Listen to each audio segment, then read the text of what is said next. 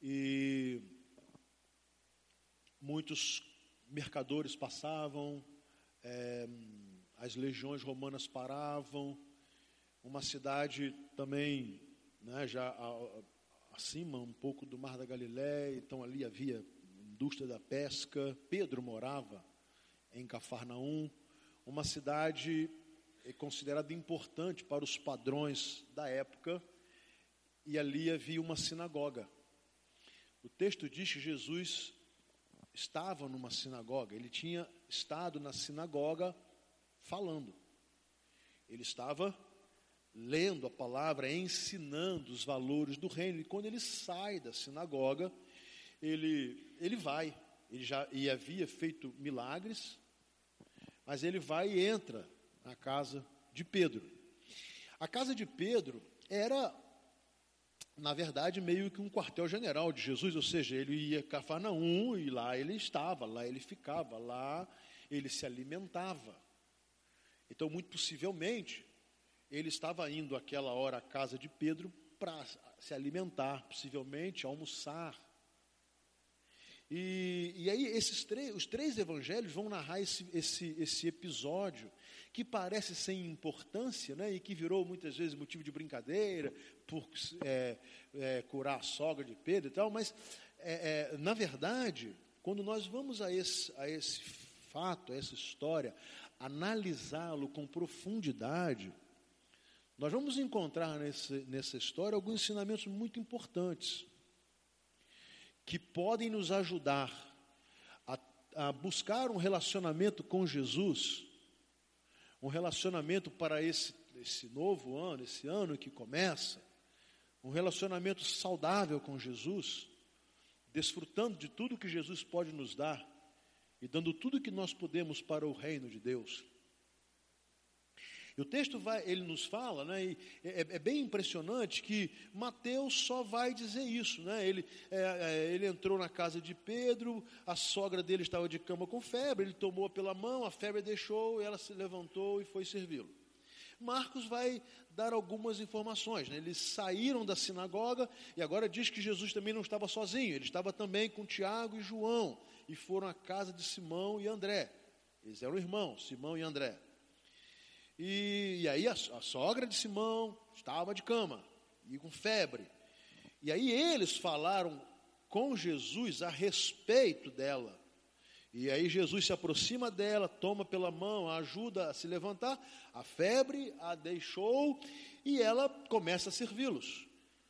O Evangelho de Lucas também informa que eles haviam saído da sinagoga em direção à casa de Simão. E, e aí informa que a sogra dele estava com febre alta, né? Há uma versão que diz, que diz assim, ardendo em febre, uma narrativa muito própria do médico. O Lucas era médico.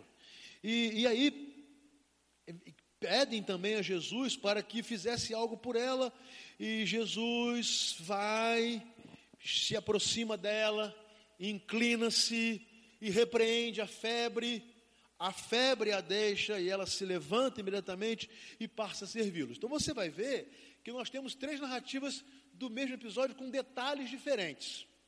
Detalhes diferentes.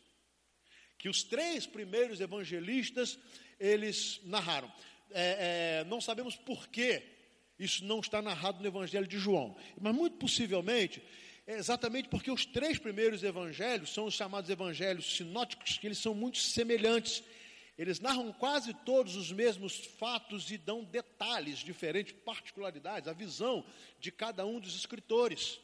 O Evangelho de João, João é um evangelho muito mais pessoal, né? Aquela a intimidade que João tinha com Jesus, ele se torna mais detalhista a respeito de quem era Jesus, de como Jesus agia. Mas é impressionante, por que, que um relato desse, que tanta coisa nós poderíamos pensar mais importante, né? Aí, expulsão de demônios, fazendo o coxo andar, ressuscitando morto, tanta coisa, acalmando tempestade. Por que, que esse detalhe da cura de uma mulher, da sogra de Pedro, tem é, é, é, é, enfatizado nesses três evangelhos e, com, e dando a, a esse fato importância? A primeira coisa que eu quero tentar analisar com você é ver a bênção de uma casa que tem lugar para Jesus. Que coisa maravilhosa! Eu disse no começo da minha palavra que a casa de Pedro era uma casa que tinha um lugar reservado para Jesus. Jesus, quando vai estabelecer o seu ministério na Galiléia, ele vai então passar pelos vales, pelas montanhas, pelas cidades, pelas vilas, ele faz de Cafarnaum a sua cidade e da casa de Pedro a sua casa. O lugar onde ele ia, o lugar onde ele podia chegar, um lugar onde ele podia, ah, agora eu vou tomar uma água, agora eu vou a, a, a, me alimentar, eu vou comer o pão, eu vou almoçar. Ali eu tenho lugar, eu sou muito bem recebido e, na verdade, eu tenho uma intimidade familiar com aquela casa. E aí, nós vamos acompanhar todo o evangelho, o ministério de Jesus na Galileia, e você vai ver que vira e volta Jesus está em Cafarnaum. E ele tinha ali em Cafarnaum um lugar para estar, e era uma família, uma família que abrira as portas da sua casa para que Jesus entrasse, estivesse e ficasse. Então, Jesus não foi à casa de Pedro para curar a sua sogra. Jesus não foi tirado da sinagoga com a missão de ir à casa de Pedro, uma casa esporádica, que ele talvez nunca tivesse entrado, porque havia uma necessidade. Não. Jesus foi à casa de Pedro, porque ele ia sempre à casa de Pedro. Ele foi àquela casa, porque aquela casa tinha lugar para ele. Só que nessa vez, ele encontrou ali alguém necessitando de uma ação espiritual de Jesus. Mas é bom que se diga que aquela casa não tinha interesse por Jesus só pelo fato de Jesus poder fazer coisas miraculosas. Aquela casa tinha lugar para Jesus, para Jesus comer, para Jesus lavar os seus pés, as suas mãos, para Jesus descansar um pouco, para Jesus bater papo, para Jesus rir. Pra, Jesus gostava muito de rir, para Jesus conversar, era uma espécie de refúgio e refrigério. Só que aquela casa também tinha necessidades. Ali tinha pessoas que passavam pelos mesmos problemas que todas as outras pessoas. E naquele dia havia uma mulher enferma. Então, essa primeira lição que eu quero tirar para mim, a importância de uma casa que tem lugar para Jesus, sem interesse egoísta. É um lugar para Jesus estar, é um lugar para Jesus entrar, é um lugar para Jesus ficar quando tudo está bem. E essa era a casa de Pedro. Não há uma informação, mas possivelmente a sogra de Pedro morasse ali também. O texto vai nos dar essa, essa impressão. Mas esse primeiro fato que eu quero que você guarde: ali era um lugar comum a Jesus. Jesus tinha lugar ali. Mas o texto continua, e Jesus foi, e foi também com Tiago e João, era uma, vamos chamar ser uma casa que recebia os servos de Deus. Jesus entra, e ao entrar, havia uma mulher que estava com febre, e na narrativa de Lucas, o médico não era uma febrezinha qualquer, ela estava ardendo em febre, ela estava com muita febre, e eles imediatamente chamam Jesus. Jesus, olha, é, talvez Pedro tenha dito: a minha sogra está muito doente. Ela está muito doente. Jesus não foi lá para isso, guarde bem. Ele foi lá porque ela tinha lugar para ele. Mas ele estava lá. e encontrou aquela mulher muito doente. E o texto diz assim: tomando-a pela mão. Na versão é, King James, diz assim: então Jesus tocou a mão dela. E aí eu tiro a primeira lição para mim: o valor de termos experiência pessoal com Jesus. Embora aquela casa fosse um lugar comum para Jesus, Jesus entrava e saía, Jesus era bem-vindo, tinha lugar para ele. As pessoas sabiam que todas as vezes Jesus ia a Cafarnaum, ele passava ali, ele entrava, ele parava para um descanso, ele tomava, vou contextualizar, tá? Ele tomava um café e tinha um bom papo, mas não era uma, uma casa que desprezava a experiência pessoal com Jesus, o Jesus que pode tocar na vida de qualquer pessoa. E toda pessoa precisa do toque de Jesus. Por isso que quando Jesus entra naquela casa e aquele dia a coisa não estava muito boa, havia uma pessoa enferma. Quando há enfermidade em nossa casa, alguma coisa não vai bem. Ninguém fica satisfeito, é claro. Então Jesus percebe que aquela visita era diferente. E o texto diz que ele toca naquela mulher, ele toca na mão daquela mulher, ele pega aquela mulher pela mão.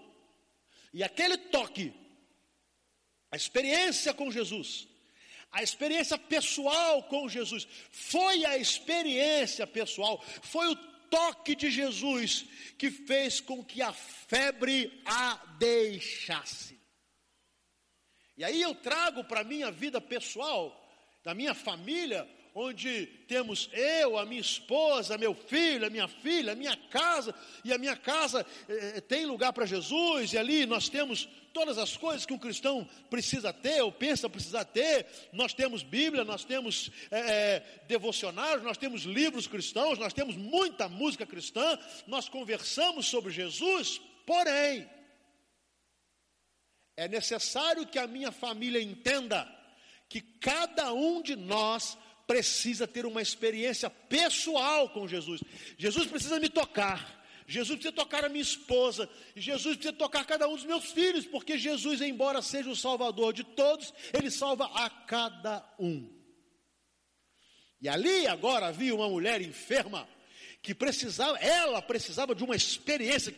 Agora não era o momento de almoçar, não era o momento de, de tomar um café, não era o momento apenas de descansar, agora precisava, sabe de quê? Jesus precisa me tocar. Eu preciso da manifestação do poder de Deus na minha vida. Jesus precisa agora fazer a diferença na minha vida, e é isso que Jesus faz. O texto diz que ele a toma pela mão, ele toca naquela mulher, ele a ajuda a levantar. As versões vão falando isso, e imediatamente a febre a deixou. Houve cura, a manifestação do poder de Deus, o toque de Jesus libertou aquela mulher de uma febre é, altíssima, ela ardia em febre. A Bíblia não fala, nós não sabemos o motivo que tinha levado aquela febre, mas ela não estava bem. Só que, não estando bem, ela recebeu em sua vida o toque de Jesus e foi o toque de Jesus que a curou. Amém?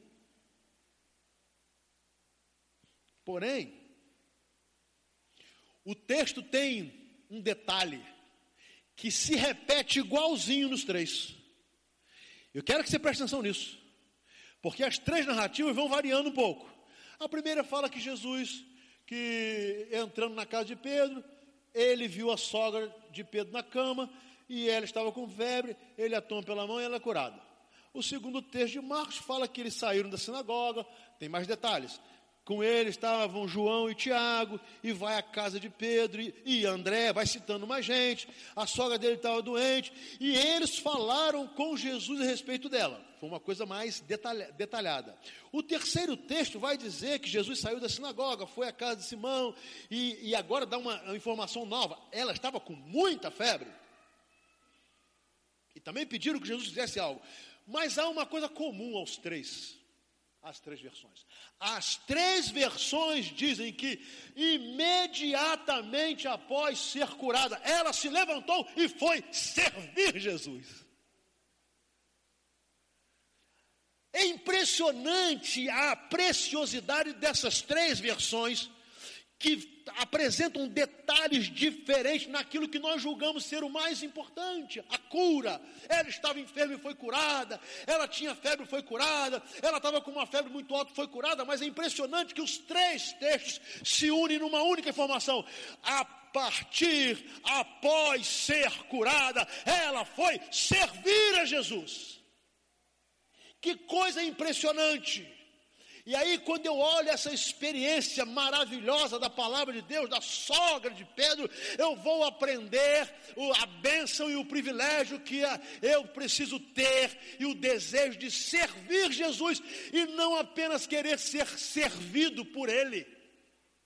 Não apenas estar atrás de Jesus para saber o que Ele pode me dar, o que Ele pode me oferecer, se eu preciso de cura, eu estou doente, então eu quero que Jesus me cure. Se eu preciso de resolver a minha crise financeira, então eu quero que Jesus resolva a minha crise financeira. Se eu estou vivendo muito mal no meu casamento, então eu quero que Jesus me ajude a restaurar o meu casamento. Se os meus filhos estão rebeldes, eu quero que Jesus cure a vida dos meus filhos. Mas o problema é depois disto. O que vem depois e a sogra de Pedro nos ensina a bênção, o privilégio de servir Jesus e o propósito da cura. O propósito da cura. Ela sabia que havia sido curada para poder servir Jesus, para fazer aquilo que ela fazia antes de estar enferma para um comprometimento com Jesus, para servir aqueles que estavam levando o Evangelho e plantando a semente do Evangelho do Reino. E é impressionante, eu não sei se você já prestou atenção nisso, que as três narrativas são um pouco diferentes nos detalhes, mas nos detalhes da cura. Mas após a cura, os três são unânimes. Ela se levantou e foi servir. Ela se levantou e foi servir. Ela se levantou e foi servir. E quando nós olhamos isso e encontramos isso no texto, aí nós entendemos por que essa história foi tão importante. Porque cura de febre, para Jesus, gente, isso era fichinha. Você imagina? Ah, febre. Jesus me falou, tem tanta coisa aí que só eu posso febre. Ah, manda uma coisa mais difícil para mim. Manda uma mulher endemoniada que eu vou libertá-la. Manda um cego que eu vou lhe devolver a visão. Manda um coxo que eu vou lhe dar, fazer com que ele ande. Mande um morto que ressuscita com a febre. é porque o mais importante aqui não foi a cura, foi o que ela fez com a cura que recebeu. E aí eu trago essa experiência para mim, para que eu pense o que, que eu, o que eu quero com Jesus durante este ano, o que eu espero de Jesus, e por que eu acho ser bom ter Jesus na minha casa, por que ou o que me levará a abrir a porta da minha casa para Jesus entrar. E eu preciso saber agora qual é sincero desejo do meu coração. Para que eu quero Jesus? A sogra de Pedro nos dá uma lição muito grande. Ela nos ensina de uma forma maravilhosa. Ela tinha Jesus, a casa dela, do Pedro, tinha lugar para Jesus. Jesus era presença constante naquele lugar. E quando ela precisou do toque de Jesus, Jesus a tocou, porque ela tinha experiência pessoal com Jesus, e após a cura, ela não foi embora cuidar da vida, agora que eu estou curado, Bom, agora você é uma pessoa inteligente e você sabe que isso acontece na maior parte das vezes. Deus, me dá um emprego. Aí Deus abre a porta de emprego. E quando Deus abre a porta de emprego, você se esquece que foi Ele que te abençoou. Deus, me dá uma boa saúde. Aí Deus te dá uma boa saúde. E quando Ele te dá uma boa saúde, você se esquece e pensa que você é o cara que se faz saudável. Deus, cura o meu casamento. E Deus te ajuda nas suas dificuldades com a sua esposa, com o seu esposo, e vocês caminham juntos, e imediatamente vocês se esquecem. Deus nos deu um filho, e aí Deus dá a vocês um filho, e vocês trazem o filho à igreja para apresentar, e depois usam o próprio filho para negligenciar o compromisso com Jesus. Ele já me deu o filho, ele já me deu saúde, ele já me deu a cura ele já me deu o emprego, agora obrigado. Aprendamos com a sogra de Pedro. Porque ao ser curada por Jesus, o seu foco não ficou no fato da febre ir embora. O texto diz, impressionante, a febre se afastou dela. Que coisa isso, né? a febre foi embora. E ela não ficou apegada a esse fato. Agora ela sem febre, disposta. Ela falou assim: Bom, Jesus me curou e eu agora vou servi-lo. Qual é a sua enfermidade?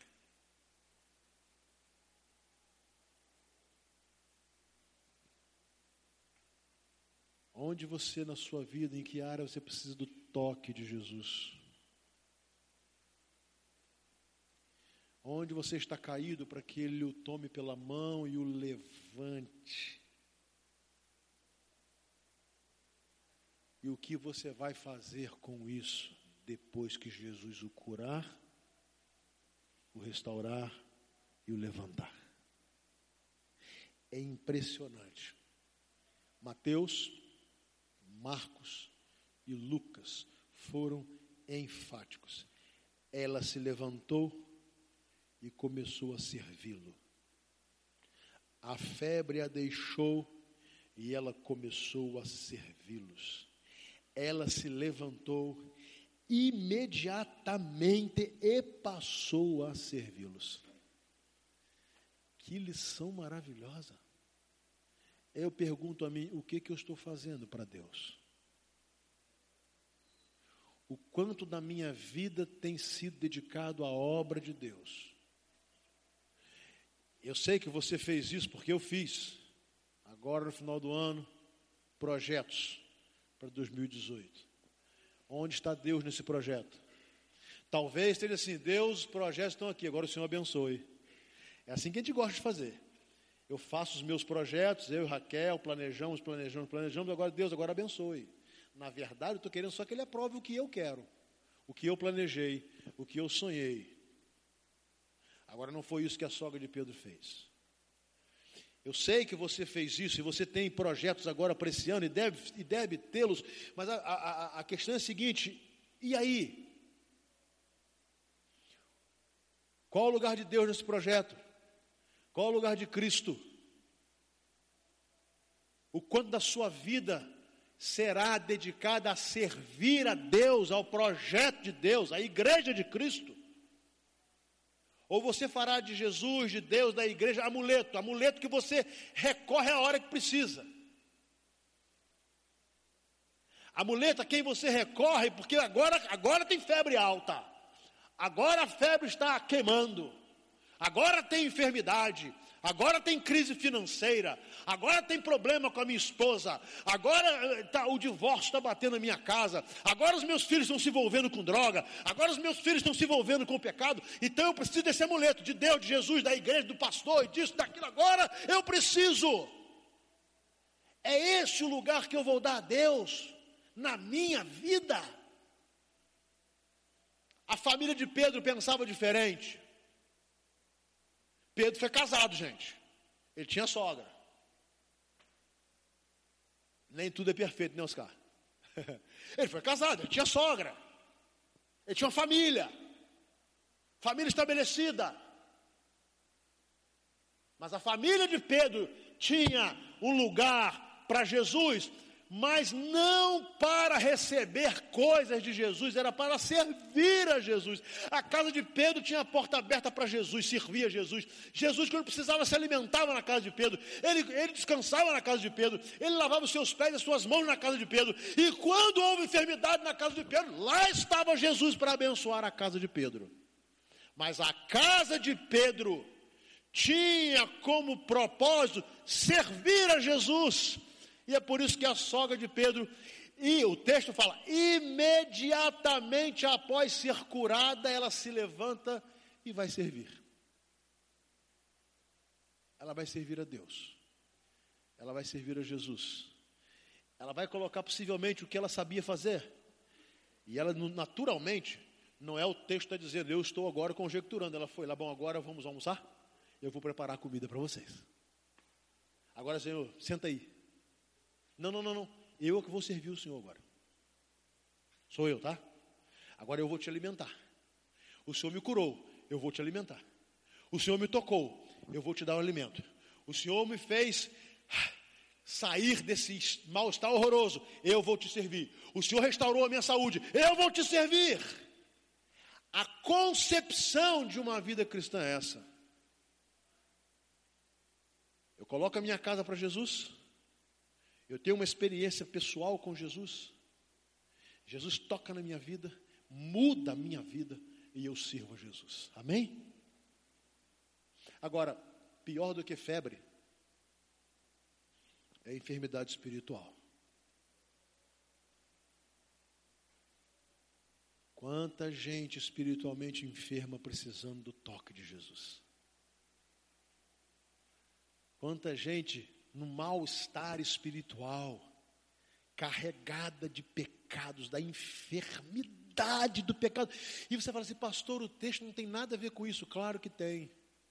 Porque eu vou pedir ao Luciano, por gentileza, para voltar ao Evangelho de Mateus, no mesmo capítulo, no mesmo capítulo, lermos a sequência, os versículos 16 e 17.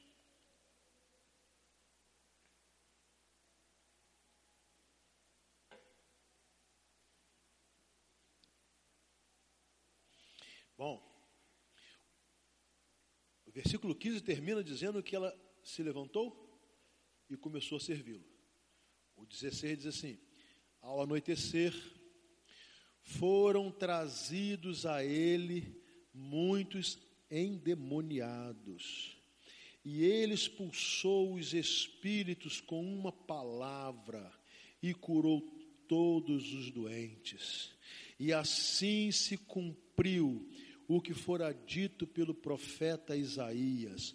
Ele tomou sobre si as nossas enfermidades e sobre si levou as nossas doenças. Aleluia. É o mesmo texto, é a mesma história. Percebam? texto diz que ao anoitecer, então guarda comigo aqui. Jesus chega à casa de Pedro por volta da hora do almoço. Encontra a mulher de Pedro enferma, cura a mulher de Pedro, ela se levanta e começa a servi-lo. Agora já estava anoitecendo. E onde Jesus estava? No mesmo lugar. No mesmo lugar. A maior prova é que aquela não era uma casa interesseira, não queria Jesus só para tirar benefícios. Ele estava lá. E lá se você acha, ah, mas para Jesus, vou febre. Agora começaram a levar a Jesus muitos endemoniados. Doença espiritual. Muitos. Não sabemos o número, mas são muitos. Foram muitos. Muitos enfermos. Muita gente escravizada por Satanás muita gente dominada pelo diabo, muita gente com uma influência maligna, poderosa em suas vidas, gente sem nenhuma esperança, gente destruída, gente escravizada, e essas pessoas são levadas aonde Jesus estava numa casa que tinha lugar para ele, onde as pessoas o serviam e o adoravam, e agora lhe chegam os enfermos. Espiritualmente falando, e o texto diz que Jesus foi começando a curar, a expulsar demônios, a repreender, a ordenar que eles saíssem e mais, na casa de Pedro, na casa onde estava a sogra de Pedro, se cumpre o que fora dito em Isaías capítulo 53, versículo 4. Que coisa maravilhosa! Se cumpre, e eu aprendo com isso, meus amados, que quando a nossa casa é uma casa onde a presença de Jesus é real, a palavra de Deus se cumpre na nossa casa, ela se cumpre na nossa casa.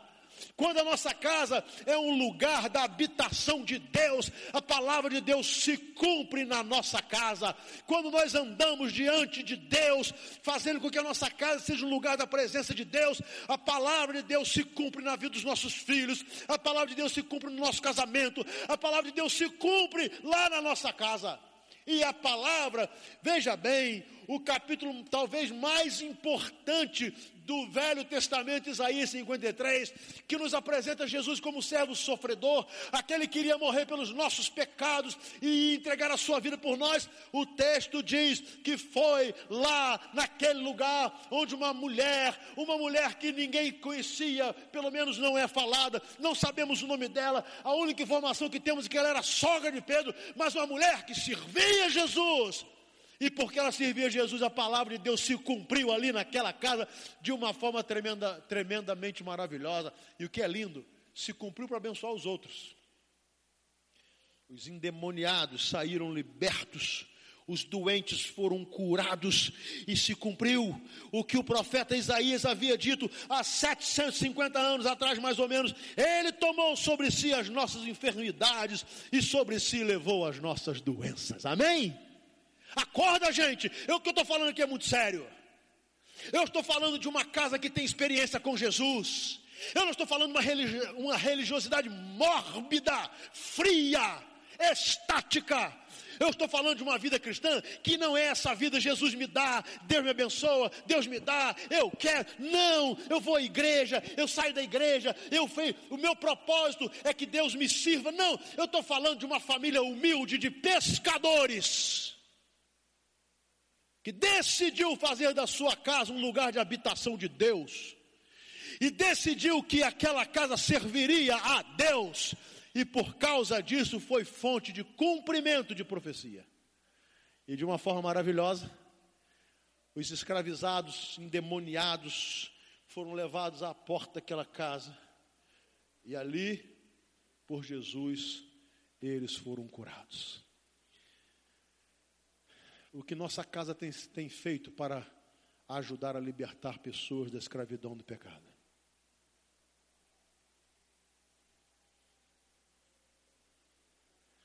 Será que a nossa casa tem pelo menos estimulado aos pecadores a procurarem Jesus, porque eles conseguem ver Jesus na nossa família?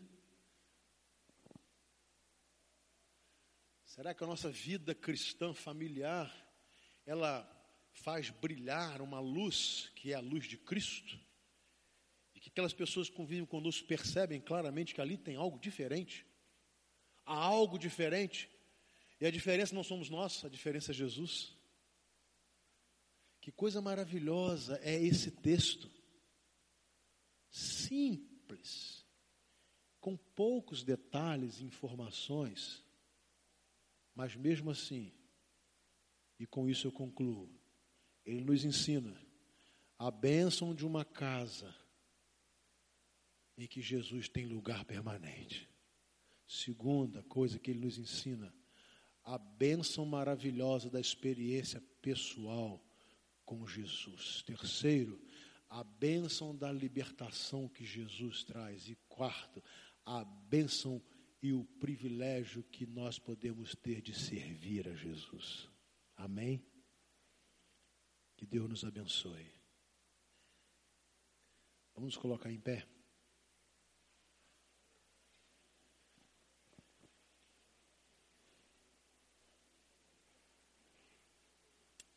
Eu quero chamar a nossa banda aqui. Mas eu quero cantar uma música eu tenho certeza que vocês não ensaiaram. Mas como vocês são músicos maravilhosos, e a música também não é nova, quero cantar com você. A música diz assim: Encha o meu lar com a tua presença. Só tu és digno de reverência. Minha casa e eu serviremos ao Senhor. Comprometidos a viver em santidade.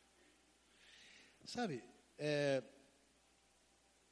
tanto no final do ano como no início desse, eu tenho trazido palavras que falam sobre os nossos projetos, os sonhos. E eu não posso deixar de colocar a nossa casa nesse negócio, porque é a nossa família que tem que decidir o que vai fazer nesse novo ano.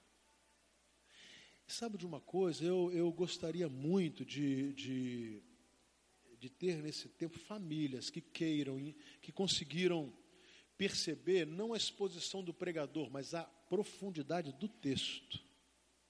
Do texto. E que querem assemelhar a sua casa à casa de Pedro. Que querem assemelhar a sua vida à vida da sogra de Pedro uma casa aberta para Jesus. Uma vida que recebe o toque de Jesus. E após ser tocada por Jesus, se levanta e vai servir a Jesus. Eu queria orar com essas famílias. E essas famílias que quiserem orar comigo virão aqui à frente quando nós cantarmos. E por que eu faço isso? Porque nós podemos continuar a nossa vida religiosa nesse próximo, nesse ano atual, nós temos, podemos continuar até cumprir com os nossos compromissos religiosos. E podemos buscar a Deus de muitas formas, sempre esperando Deus. Eu quero cura, eu quero solução financeira, eu quero paz, eu quero um ambiente saudável. Deus, Deus, Deus, Deus se for para me fazer essas coisas, tem um lugar para o Senhor na minha casa. Mas eu gostaria de orar com famílias que querem ter Jesus ali para tomar o café. Querem ter Jesus ali para o almoço. Querem ter Jesus ali para aquela hora boa Sabe, a hora que está tudo bem, que a gente se esquece de Deus, é aquela hora que eu gostaria que você e a sua casa quisessem Jesus. Por quê? Quando algo mudar, Jesus já vai estar ali. Mas pessoas também que não coloquem a sua dependência de Jesus quando tudo está bem, porque é preciso toque pessoal. A sua esposa tem Jesus, você também precisa ter a sua mãe tem Jesus, você também precisa ter. O seu filho tem Jesus, você também precisa ter. Porque a experiência com Jesus ela é pessoal. Ela só se torna coletiva quando os indivíduos que foram tocados por Jesus pessoalmente se unem, como nós estamos aqui agora adorando a Deus. Mas a experiência com Jesus ela é pessoal. Eu tenho, Raquel precisa ter, Danilo precisa ter Gabriela precisa ter. Eu quero orar com gente assim.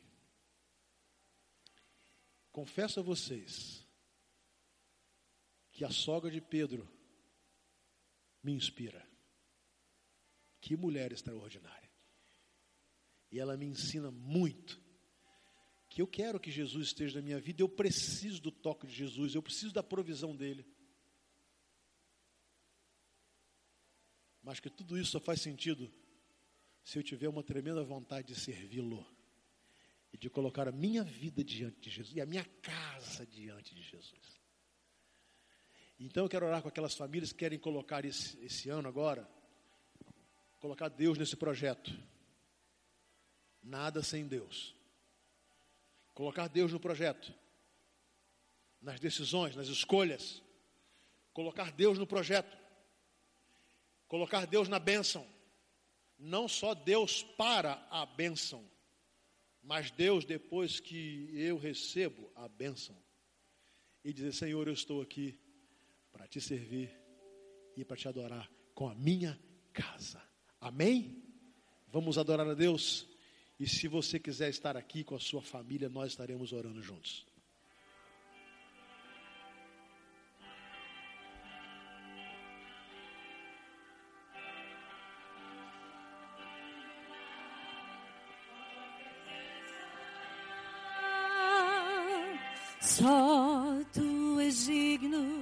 De reverência, minha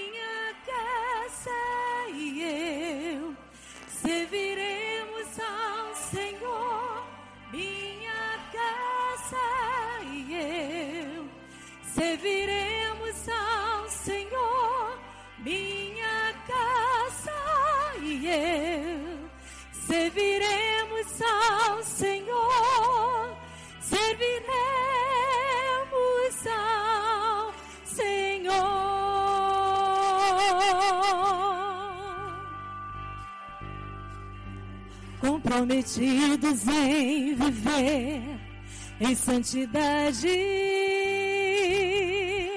dobrando os joelhos só para ti minha casa e eu serviremos ao Senhor.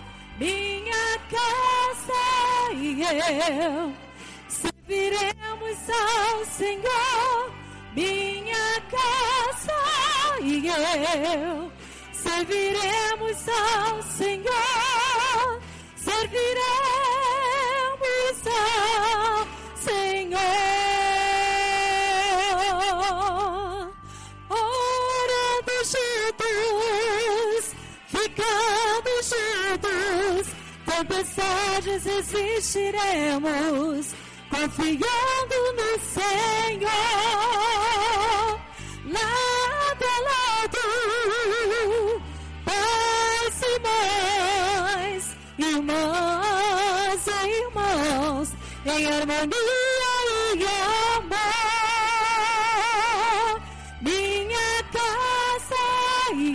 Eu serviremos ao Senhor. Minha casa e eu serviremos ao Senhor. Minha casa e eu serviremos ao Senhor. Serviremos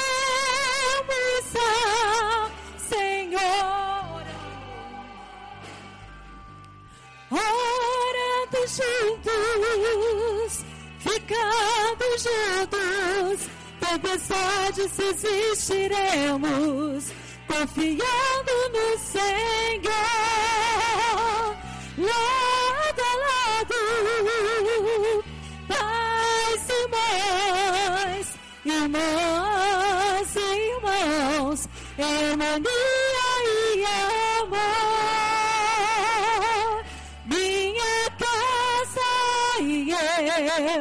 serviremos ao Senhor. Minha casa e eu serviremos ao Senhor.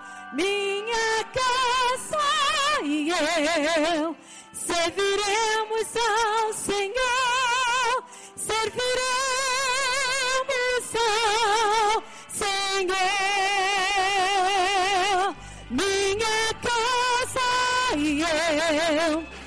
serviremos ao Senhor.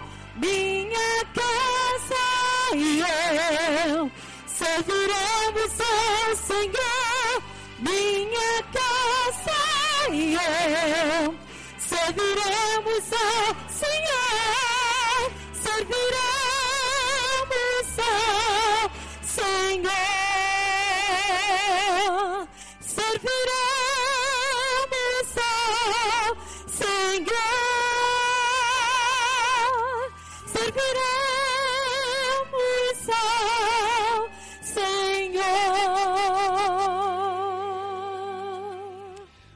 Deus amado, obrigado pelas lições que esta família nos deixou. Obrigado por esta casa que foi dedicada ao Senhor, separada para o Senhor, com um lugar permanente para Jesus. Obrigado por esta família que valorizou a experiência pessoal dos seus membros com Jesus. Obrigado pela cura que o Senhor levou àquela casa.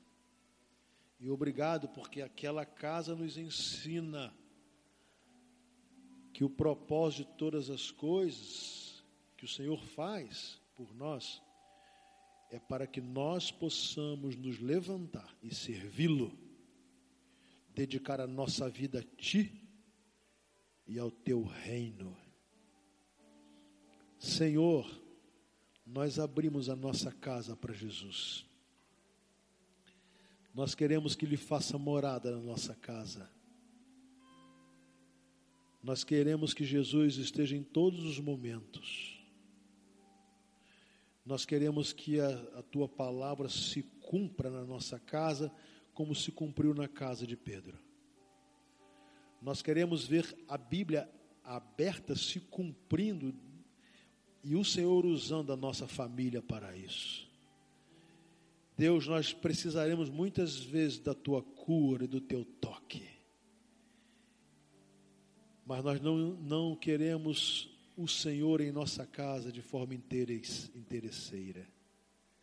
Nós queremos a tua presença, porque a tua presença nos basta. E queremos servi-lo e adorá-lo em espírito e em verdade. E te pedimos que por intermédio da nossa casa, outras famílias sejam libertas dos seus pecados, da escravidão de Satanás. Por intermédio da luz de Cristo em nossa casa, outros cheguem ao conhecimento da verdade e sejam libertos para a honra e glória do teu nome. Deus, despeça-nos em paz. Obrigado por este domingo maravilhoso e que durante a semana tenhamos uma tremenda oportunidade de te servir e te adorar. Louvado seja o teu nome. Nós oramos agradecidos em nome de Jesus. Amém. Vamos sair cantando esse estribilho. Que Deus te abençoe. Minha casa eu serviremos ao Senhor. Minha casa e eu serviremos ao Senhor, minha casa e eu. Serviremos ao Senhor, serviremos ao Senhor.